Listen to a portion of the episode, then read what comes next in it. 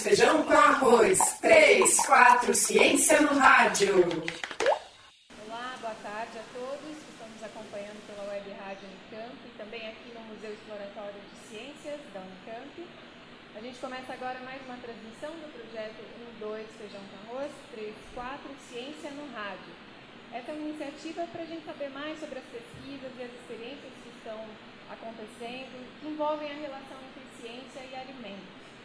Essa atividade faz parte da programação da Semana Nacional de Ciência e Tecnologia, que é promovida pelo Ministério de Ciência, Tecnologia, Inovações e Comunicações. São atividades que estão acontecendo em todo o Brasil até o dia 23.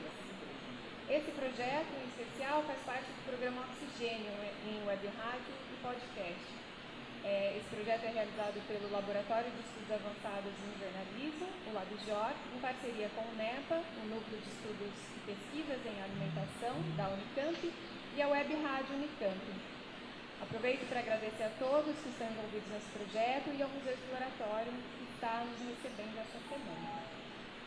Nessa entrevista de agora, à tarde, nós estamos aqui com o professor Paulo Graziano, que é doutor em Engenharia Agrícola na Unicamp, na Unicamp, ele é professor da Faculdade de Engenharia Agrícola, FEAGRE, professor titular e pesquisador do Laboratório Nacional de Ciência e Tecnologia do Bioetanol. O professor também faz parte do grupo do GITAP, que é o Grupo, de, grupo Interdisciplinar de Técnicas de Agricultura de Precisão.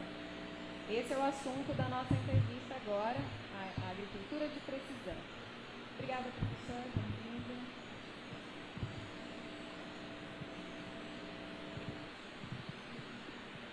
Bom, é, professor, para a gente começar essa entrevista, vamos dar um panorama para os nossos ouvintes. O que é agricultura de, de precisão? Bom, primeiramente, eu gostaria de dizer boa tarde a todos. Né? É, estou muito contente de estar podendo participar desse projeto do, coordenado pelo Lado Jó, aqui na Unicamp, e poder difundir um pouco da ciência, um pouco dos conhecimentos que a gente adquire, consegue transmitir para os nossos alunos aqui na universidade, também para um mais amplo que participa desse programa e está nos ouvindo na tarde de hoje. Bom, é, qual que era a sua mesma a pergunta? pergunta vamos é, começar dando um panorama para os nossos ouvintes. O que é agricultura de precisão para que nós todos possamos entender? Bom, a agricultura de precisão a gente pode definir como uma técnica que é utilizada para entender qual, qual é a variabilidade do solo. Né? Vou tentar explicar isso de uma maneira um pouco mais simples. É, sempre que a gente olha para uma cultura, tem uma área, a gente percebe que nem todas as plantas, nem todas as árvores, o que está lá plantado, respondem de uma mesma maneira. Embora a gente possa ter pensado que a gente adubou da mesma forma, irrigou da mesma forma, mas mesmo em áreas pequenas, a, a cultura não responde de uma mesma maneira. É, quando a gente pensa numa agricultura convencional, está trabalhando com uma média do que está sendo naquele, naquela área. Vamos pensar um agricultor que tem aí 5, 10, 50 hectares, ele faz um levantamento da sua área que ele vai plantar e vai ter aí uma ideia de qual é o diagnóstico que ele tem. E aí ele faz uma recomendação de adubação, da variedade que ele vai plantar, do número de sementes que ele vai colocar por metro, tudo baseado numa média de como está aquela, aquela, aquela área. Agricultura de precisão, é a, a ideia é que a gente respeite ou conheça, né, para poder respeitar essa variabilidade espacial que tem dentro da área. Então, se eu tenho uma área que é mais fértil, ou tem uma área que está uh, com um problema de drenagem, uma área que está com presença de pedras, alguma coisa desse tipo, eu vou tratar essas áreas de uma maneira diferente. Então, isso vale tanto para um grande agricultor, como vale para o pequeno agricultor. Só que o grande agricultor não tem como fazer, monitorar essa área é, de uma maneira uh, ampla, né? sem usar alguns tipos de sensores. O pequeno agricultor, ele tem, ele conhece, olha, conhece, ele já sabe pelo número de anos que ele tem a, ele tem a propriedade, pelo número de vezes que ele já plantou lá, ele já sabe onde que ele é mais produtivo, onde o, o milho talvez é, tem um melhor desenvolvimento lá do que uma outra cultura qualquer. Então é melhor ele plantar milho do que ele plantar soja, é melhor ele plantar talvez nem milho nem soja, mas uma outra variedade, porque dá uma resposta melhor. Então ele faz uma agricultura de precisão sem usar nenhum recurso tecnológico. Pela experiência. Pela experiência, muito baseado na sua experiência e na sua vivência. Aí quando eu passo numa área maior, grandes produtores, qualquer cultura, né? Eu vou encontrar aí uma dificuldade que ele tem de fazer esse controle, se ele não usar um tipo de instrumentação para detectar isso aí. Então, o que, que faz o agricultor normalmente, né? quando ele faz a agricultura convencional?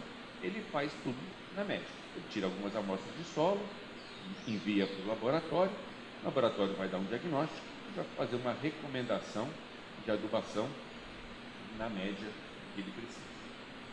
Agora, se ele pensar que tem uma variabilidade espacial, mesmo em pequenas áreas, como eu comentei, existe, ele vai perceber que tem áreas que precisam mais fertilizantes, áreas que precisam menos. Então ele vai aplicar o seu recurso né, de acordo com a necessidade da área, de acordo com a necessidade daquela planta que ele vai cultivar naquele, naquela área. Então a agricultura de precisão é uma série de tecnologias que a gente, resumindo né, para os nossos ouvintes, ver se é, eu consegui explicar. Então, é uma série de tecnologias que vai ah, utilizando os seus conhecimentos para fazer a gerência ou o manejo de uma determinada área. Uhum. Então, é, é só uma aplicação de conhecimentos que a gente já adquiriu de tudo o, o nosso tempo para fazer uma gerência específica para cada uma das áreas. Sim. É, agora, se eu puder dar um exemplo a partir de um caso ou a partir do sistema agrícola que mais utiliza a agricultura de precisão, acho que pode ficar mais claro. E que, e que sensores ou que como que é essa análise de dados, mais detalhes assim? Tá legal. Bom, primeiro, as culturas mais cultivadas no mundo são as que mais utilizam a agricultura de precisão. Primeiro porque é, ela é mais utilizada não só no nosso país, mas países mais desenvolvidos, uma agricultura mais desenvolvida, a, acaba aplicando essas técnicas, desenvolvendo essas técnicas, por mesmo uma questão de recursos financeiros para o desenvolvimento da tecnologia, dos sensores e tudo mais. Então, nessas culturas que a gente encontra tanto no Brasil quanto em outros países, elas aplicam mais a agricultura de precisão. Eu estou me referindo aqui à, à, soja, ao milho, ao trigo. Tá? Culturas eh, como vinho, né, uvas, né, é, para a produção de vinho, por exemplo, é, são culturas também aplicadas em pequena escala, mas que o retorno da agricultura de precisão é muito grande, porque uma pequena diferença no tratamento daquela sua uh, barreira vai representar um retorno muito grande em qualidade de uva. E isso aí reflete diretamente no vinho. E todo mundo sabe que o preço do vinho está muito relacionado com a sua qualidade. Sim. Eu posso ter vinho de 10 reais como vinho de 300 reais. E todos eles usaram a mesma quantidade de uva para fazer uma garrafa de vinho. Então, se eu puder, com poucos recursos a mais, produzir um vinho de 300, é muito melhor do que um vinho de 30. Né? Então, aí o, agricultor começa a perceber essa diferença. Uhum. Mas, voltando à sua pergunta, nessas culturas mais tradicionais, mais plantadas, como milho, por exemplo, soja, a gente tem, começa a fazer agricultura de precisão quando eu começo a fazer o levantamento da minha propriedade. Então, em vez de tirar uma amostra a cada 10 hectares, a cada 20 hectares, misturar tudo e mandar para o laboratório para fazer uma análise do solo, que eu vou ter uma média, eu vou fazer uma amostra a cada um hectare, uma amostra a cada dois, quatro ou cinco isso vai depender muito da extensão da propriedade. Tá? Mas, no modo geral, se eu pegar o estado de São Paulo para baixo, para Paraná, Santa Catarina Rio Grande do Sul, são regiões onde tenho uma agricultura um pouco mais desenvolvida e praticada por uh, agricultores que têm áreas um pouco menores. Então, nesses casos, o que eles acabam fazendo uma grade de amostragem de solo, um pouco mais extensa, né? Tirando uma amostra por hectare, e aí envia esse material para o laboratório e recebe de volta o diagnóstico. Só que esse diagnóstico, aí ele precisa de um especialista para interpretar. Porque antes ele tinha uma média, ele sabia, né? quanto é que ele tinha que aplicar. Agora ele está pegando uma informação a cada um hectare. Ele precisa de uma ferramenta que a gente utiliza que se chama geoestatística. Com o uso da geoestatística, eu vou poder criar um mapa que me demonstra qual é essa variabilidade do solo. E aí, de novo, então eu vou poder aplicar uma regra agronômica para aquela cultura para saber quanto eu preciso aplicar de fertilizante numa área ou em outra. E os diferentes fertilizantes, é possível saber nesse nível assim de detalhe. Exatamente. Eu vou na, na hora de, de aplicar, no início da, da, do desenvolvimento da cultura, eu vou saber para fósforo, potássio, Sim. nitrogênio. Nitrogênio não, porque nitrogênio não tem no solo. Nitrogênio eu falo daqui a pouco. Tá. Bom, mas fósforo, potássio, com nutrientes, eu vou poder fazer esse diagnóstico é, bem no começo e saber o que eu tenho que aplicar. Hum. Bom, então, aí eu tenho o primeiro estágio né, da agricultura de precisão. A cultura começa a se desenvolver e eu preciso aplicar um outro nutriente importante, que é o nitrogênio. O nitrogênio, ele não é possível de ser medido no solo. Ele até é, mas é muito complicado e muito caro medir nitrogênio no solo. E nem sempre esse nitrogênio está disponível para a planta. Então, o que a gente geralmente faz? A planta começa a crescer e eu tenho um outro sensor agora que eu vou usar na, na cultura para medir qual é o seu vigor. Né? A gente chama de é um índice que a gente mede através da reflectância da, da da planta. Então incide o raio solar e a planta reflete parte desses raios solares. E com isso eu consigo captar alguns espectros, que são ondas que são refletidas pela planta, na faixa do vermelho, do, do próximo, criar o que a gente chama de um índice. Né? E esse índice está correlacionado com o vigor. E o vigor correlacionado com a falta ou excesso nitrogênio, que é o nosso nutriente de interesse. Então, com isso, eu posso fazer uma recomendação de aplicação de nitrogênio. Também a taxa variada, onde está precisando mais eu aplico mais, onde não está precisando eu aplico menos. A grande vantagem disso aí, Patrícia, é que é, se eu aplicar muito nitrogênio, eu vou ter problema de lixiviação, eu acabo tendo contaminação do freático, contaminação de rio. Lixiviação? É quando o, o, nutriente, em vez de ele ficar no solo, com a chuva, ah, ele acaba escorrendo. E contamina. E, e, acaba indo contaminando o rio, acaba contaminando o lago. Então eu vou perdendo é, um nitrogênio, perdendo um nutriente que me custou caro Sim. e prejudicando o meio ambiente. Então, por isso, a agricultura de precisão também é importante o aspecto da sustentabilidade. É. Tá? E uh, para o grande para o produtor, o senhor já comentou que dá para perceber porque ele vai ver a produtividade, a quantidade, a qualidade do que ele está produzindo. E para nós, consumidores, como que a gente percebe esse impacto da agricultura de precisão? Bom, para o consumidor em geral, é difícil saber, né?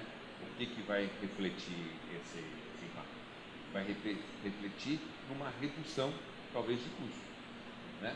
Porque o agricultor vai estar aplicando o nutriente só onde precisa e depois ele acaba economizando nessa aplicação. Onde ele estava precisando mais, pela média ele estaria aplicando menos, aquela cultura não ia desenvolver. É igual a criança pequena, está precisando comer, mas você dá um pouquinho de comida para ele, né? Aí ele não cresce.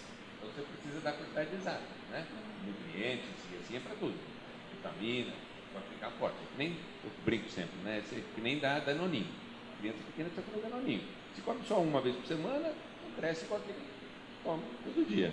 Então, a agricultura de precisão eu estou dando o danoninho na, na, dose certa aí, para ele poder se alimentar bem. E, e, é considerado um produto orgânico se ele for feito usado é, diminuindo o uso de defensivos ou não? Não, não é considerado produto orgânico, porque a técnica não tem nada a ver com evitar de aplicar alguns defensivos. Ah, ele precisaria seguir todos os outros critérios. Teria que né? seguir todos os outros critérios. Alguns, alguns sistemas da, de uh, agricultura orgânica não pode nem ter adubo químico. Nada e nesse disso. caso pode ser que tenha. Nesse aqui né? a gente aplica adubo químico, aplica todos os fertilizantes uhum. possíveis. Tá. Bom, mas deixa eu voltar, antes Sim. da gente avançar, para contar mais um pouquinho de que é a, a, essa parte da agricultura de precisão, né? quais são os ciclos. Bom, aí essa cultura começou a crescer. Eu já apliquei fósforo, potássio no começo lá, apliquei nitrogênio agora, e ela começa a desenvolver. Com esses sensores que eu comentei, eu vou poder também detectar na cultura se tem alguma falha, alguma doença, alguma presença de algum inseto, alguma demasia. Então eu vou poder também atacar, eu detecto lá que na minha cultura tem uma praga que está comendo uma determinada área. Eu não vou fazer de novo uma aplicação de inseticida, que você comentou agora, na área total. Eu vou fazer uma aplicação localizada. Eu vou lá onde tem e aplico. Ervas daninhas, a mesma coisa. Onde tem erva daninha, eu vou lá e mato. Vou aplicar uma aplicação de Roundup aleatoriamente, nem sei se vai nascer lá, né? então eu faço uma coisa bem direcionada. Com o término do, do, desse ciclo que eu fui acompanhando em vários estágios, ao final eu preciso fazer uma colheita. E essa colheita também não é uma colheita como é feito na cultura convencional. Eu vou fazer uma colheita medindo quanto que eu produzi em cada um dos meus locais. Então eu vou criar ao final um que a gente chama de um mapa de produtividade. Então ver um mapa, o pessoal até chama que é um mapa colorido, um mapa bonito, porque mostra que tem regiões que produziram mais, regiões que produziram menos, e nessas regiões aqui eu vou ter que tomar uma decisão. Então eu volto no meu ciclo e vou tentar entender por que, que uma determinada região produziu menos. Eu adubei, lembra no começo, eu adubei corretamente, coloquei só o que precisava. É, tinha praga, eu peguei e matei. Tinha erva daninha, eu matei. Então por que que numa determinada região a produção foi pequena? Eu vou ter que investigar.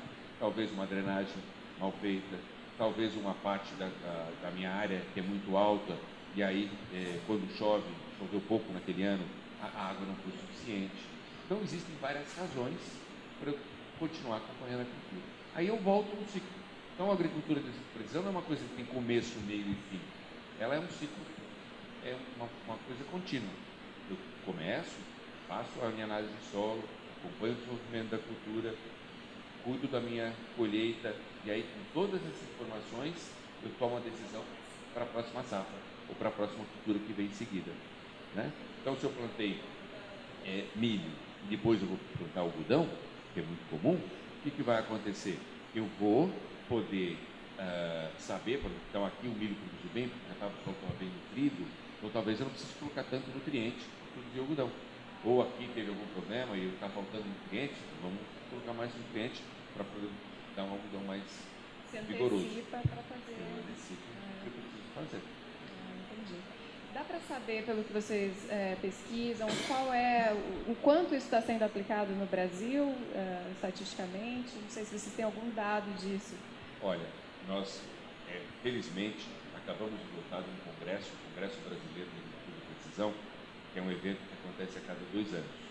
E esse ano ele teve o apoio do Ministério da Agricultura e foi realizado lá em Goiânia. E é um evento que já ocorre há muitos anos, estamos na oitava edição, é, e a gente percebe que tem um crescente de usuários. E é um evento muito importante porque ele não é só científico. Não tem lá só pesquisadores, alunos ou, ou professores de universidades que estão discutindo o assunto. Eu tenho uma participação muito grande do usuário.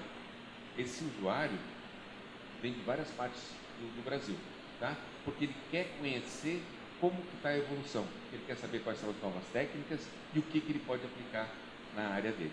Então, nessa última edição, que foi no começo desse mês, nós tivemos 500 participantes. Quando a média, ano, na versão anterior, foram 300 e pouco. Para um congresso uh, científico técnico, é um bom número. Né?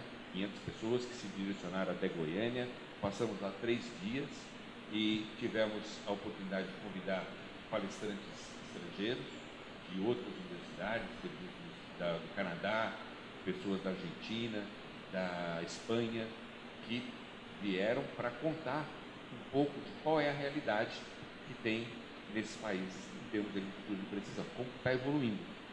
E a participação de empresas brasileiras também foi muito significativa. Nós tivemos lá é, 29 estandes, se não me engano, diferentes, de diferentes empresas que estavam lá oferecendo técnicas ou oferecendo é, serviços na área de agricultura e precisão.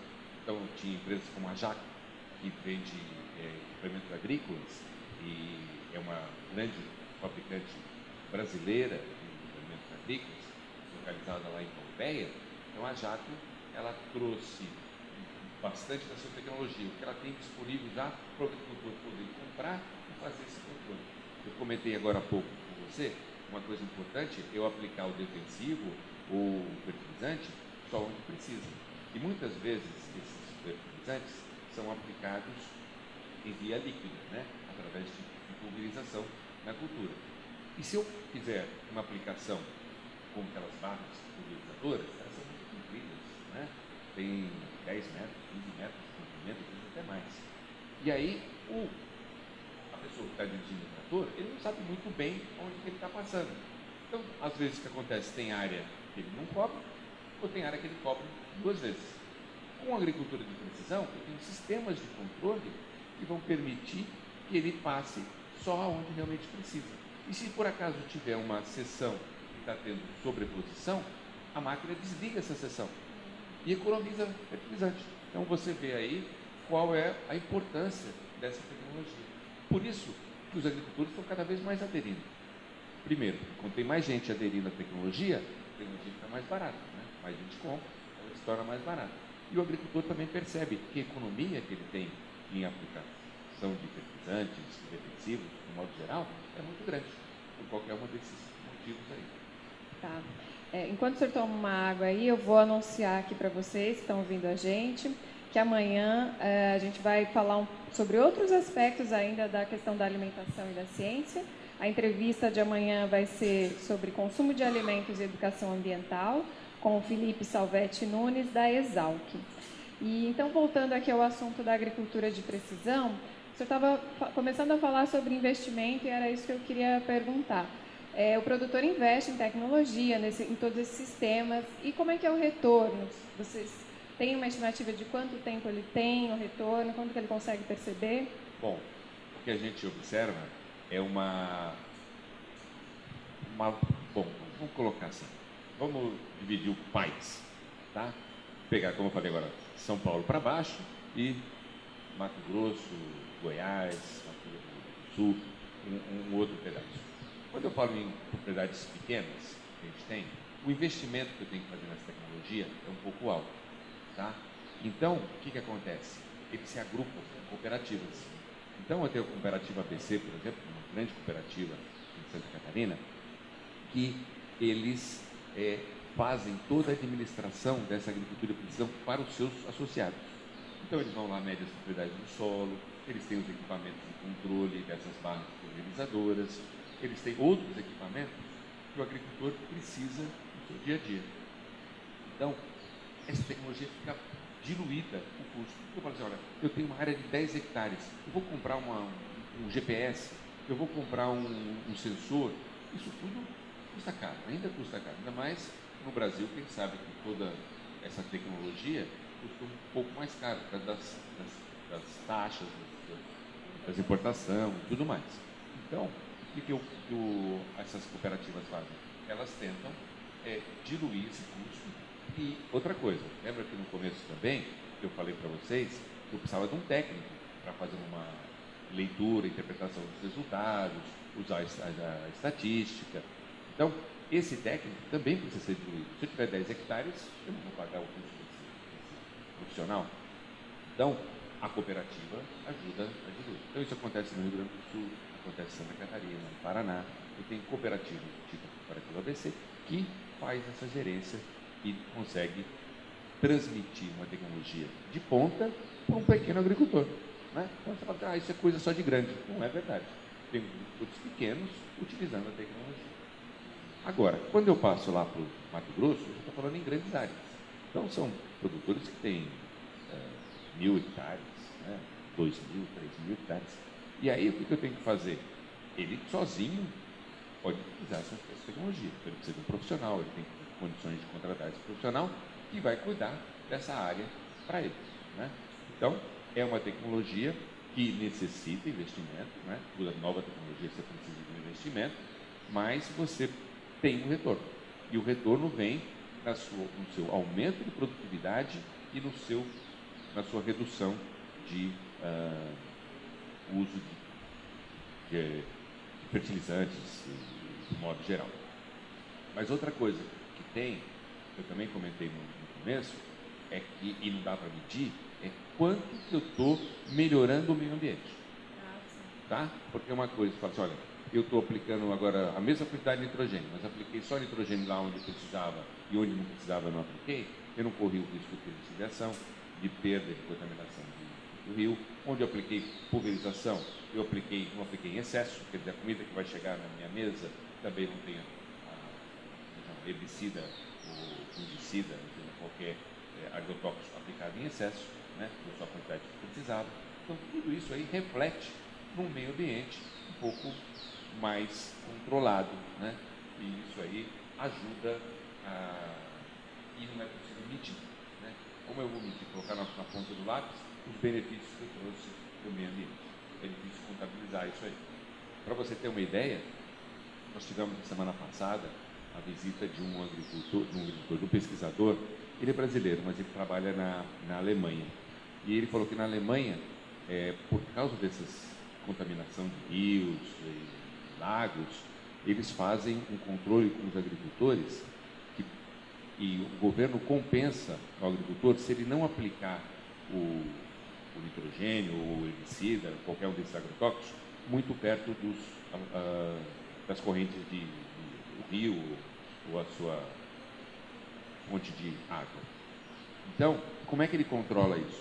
Os mesmos equipamentos que eu uso para fazer agricultura de precisão estão instalados no equipamento do fazendeiro, que quando ele chega lá vai desligar o seu equipamento para ele aplicar menos, ele registra isso e o governo compensa pela talvez perda de produção, porque ele precisava ter aplicado mais fertilizante, não aplicou, mas com certeza a população sai ganhando.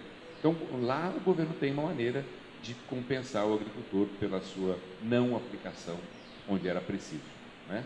mas pensando no meio ambiente. Aqui ainda não chegamos lá.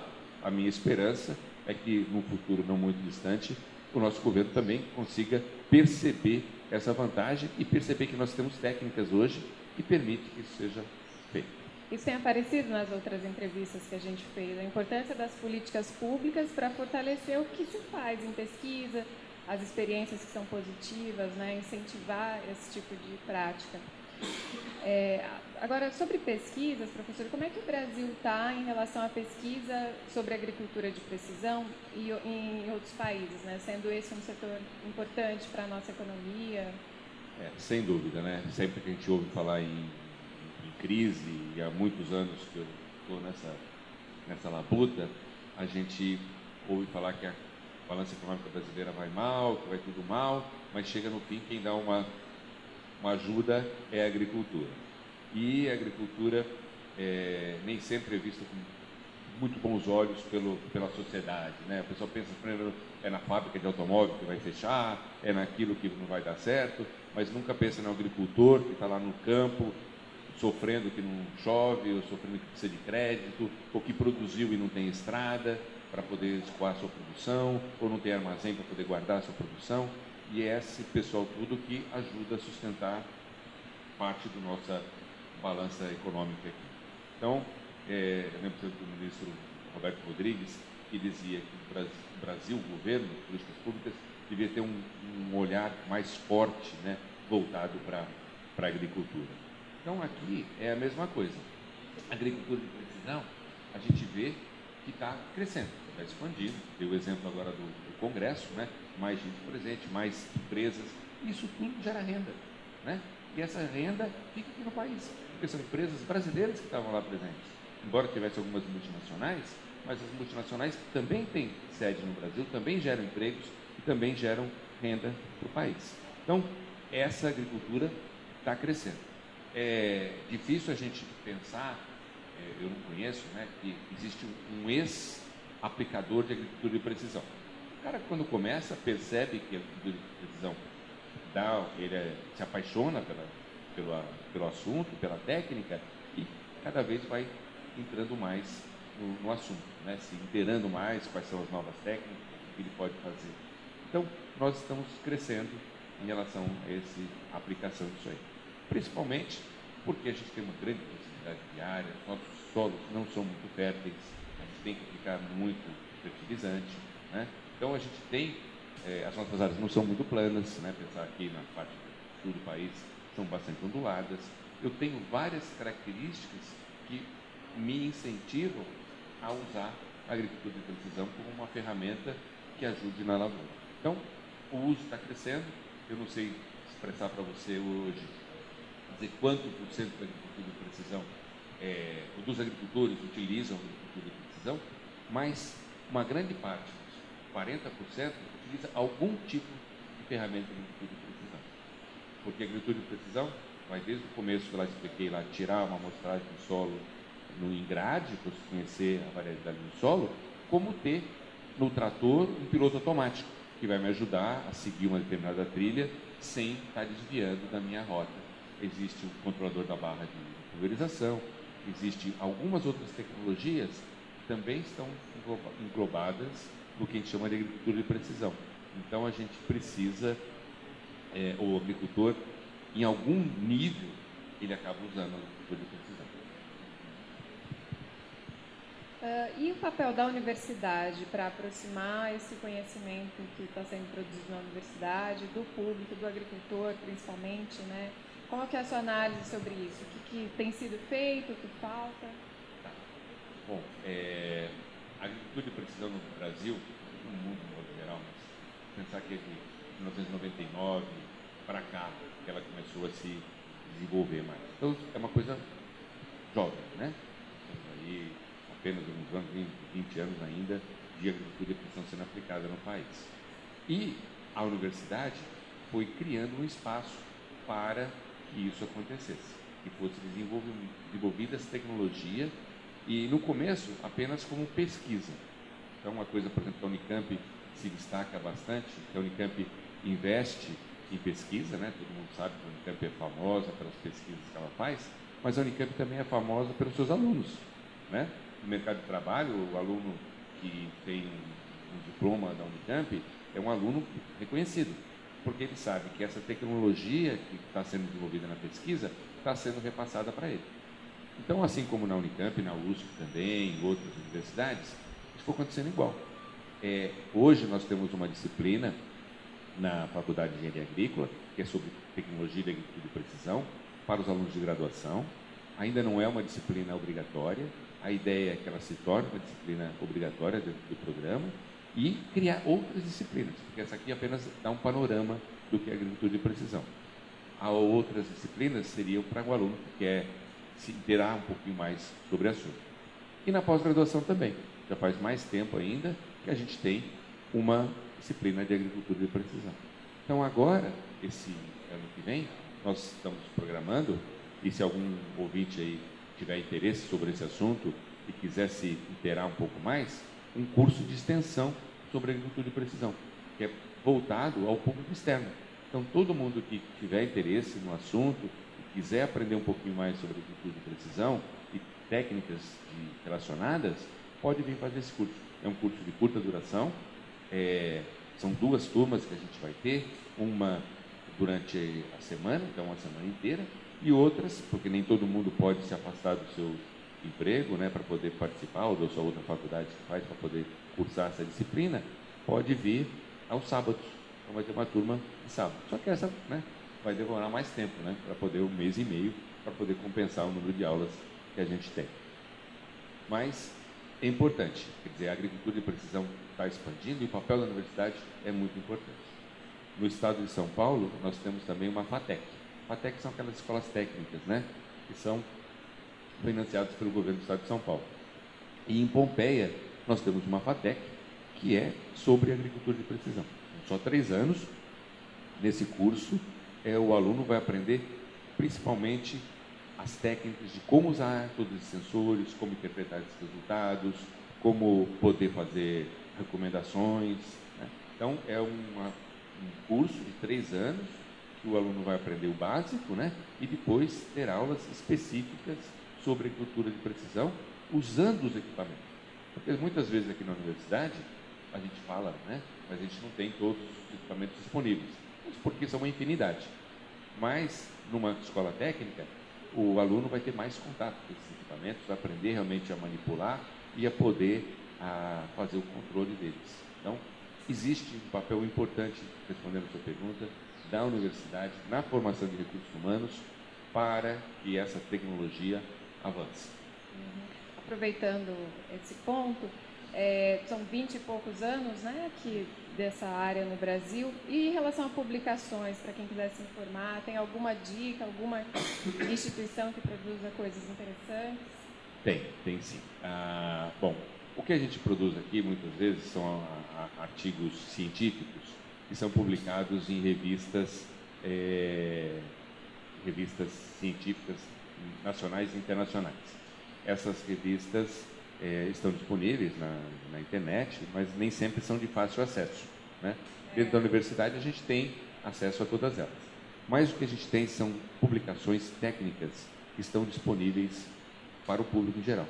Muitas vezes você pode baixar esses, esses uh, livros, ou panfletos, ou livretos, para poder se inteirar um pouquinho mais. Então, se você colocar na internet, por exemplo, a Embrapa tem dois volumes sobre que se chamam. O primeiro é Agricultura de Precisão, uh, Perspectivas, e o volume 2 saiu alguns anos depois, saiu ano passado, né?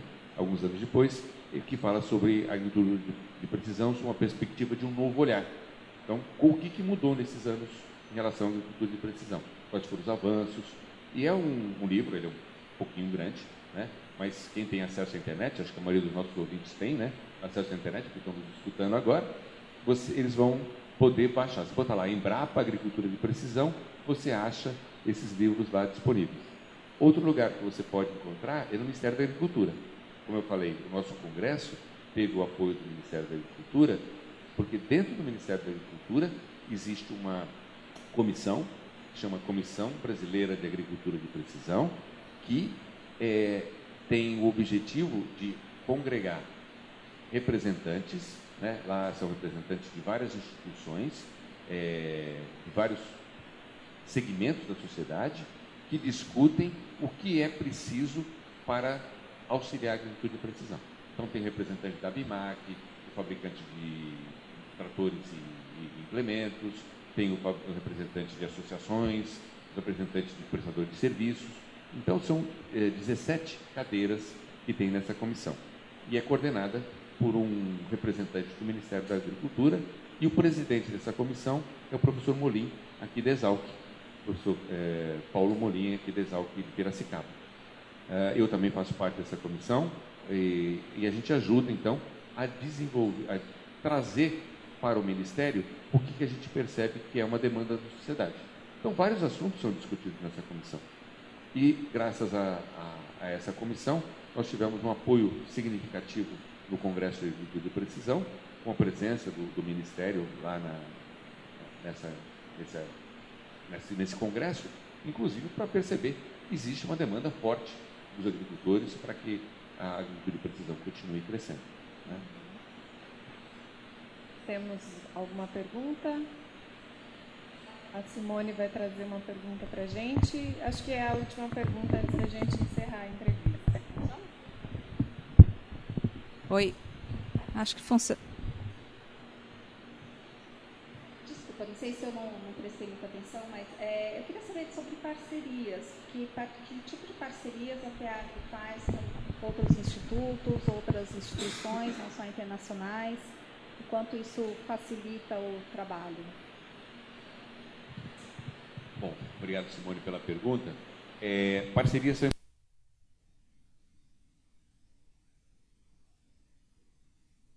precisa de parcerias.